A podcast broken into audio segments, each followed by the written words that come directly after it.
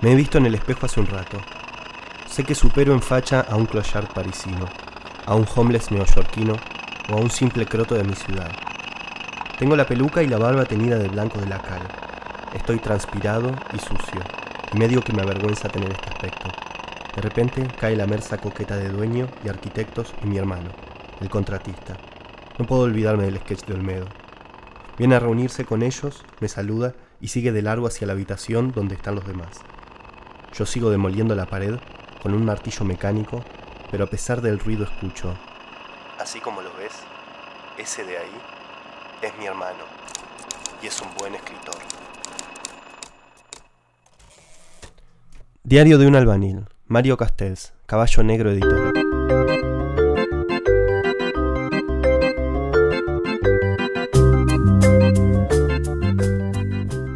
Mario Castells es escritor y albanil.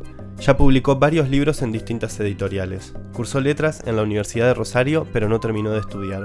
Desde los 14 años trabajó como albañil. Cuando fue más grande y no pudo conseguir trabajo, volvió a las obras.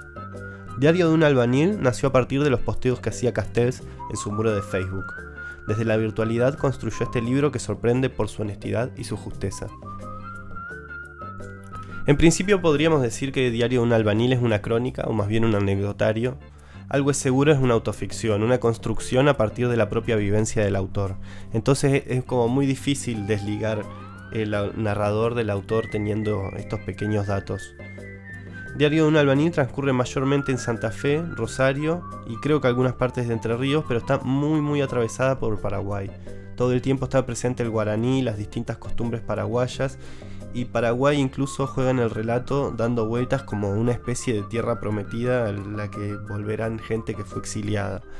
Algo más o menos así.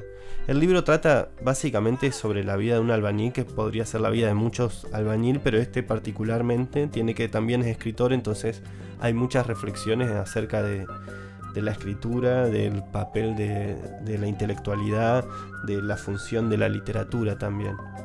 El uso del guaraní es muy importante, hay varias explicaciones a palabras o a chistes, a muchísimas cosas en guaraní.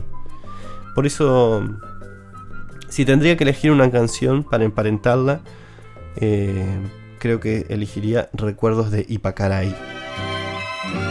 ¿Dónde estás ahora, cuñata? Y que tu suave canto no llega a mí ¿Dónde estás ahora? Mi ser te adora con frenesí. Es la que se me ocurre porque no conozco muchas otras canciones paraguayas y al final del libro hay un personaje que le dicen el tío que es cantor y como no conozco otra guaranía me lo imaginaba cantando este tema. Todo te recuerda, mi amor te llama, puñataí.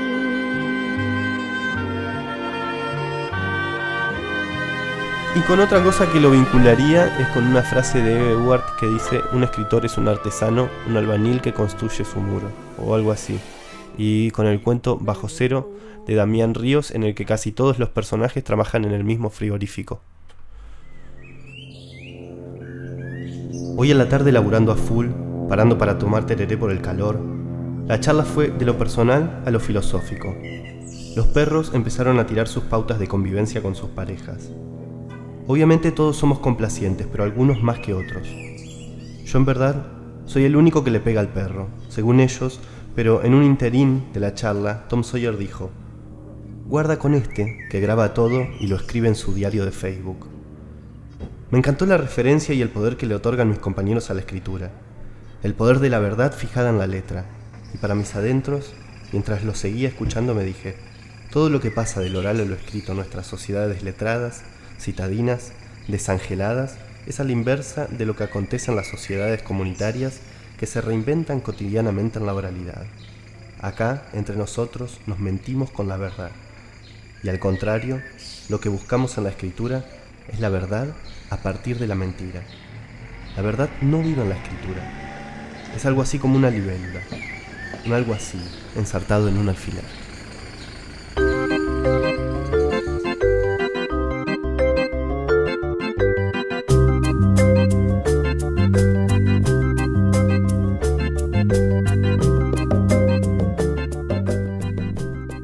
El libro me encantó, lo recomiendo, la lógica de recopilación de anécdotas me parece un acierto y hace que el libro sea muy llevadero. El tema es interesante y retrata con mucha delicadeza el esfuerzo del oficio de la albanilería. Mi nombre es Gonzalo Seguel y este fue el primer episodio de Un libro por semana.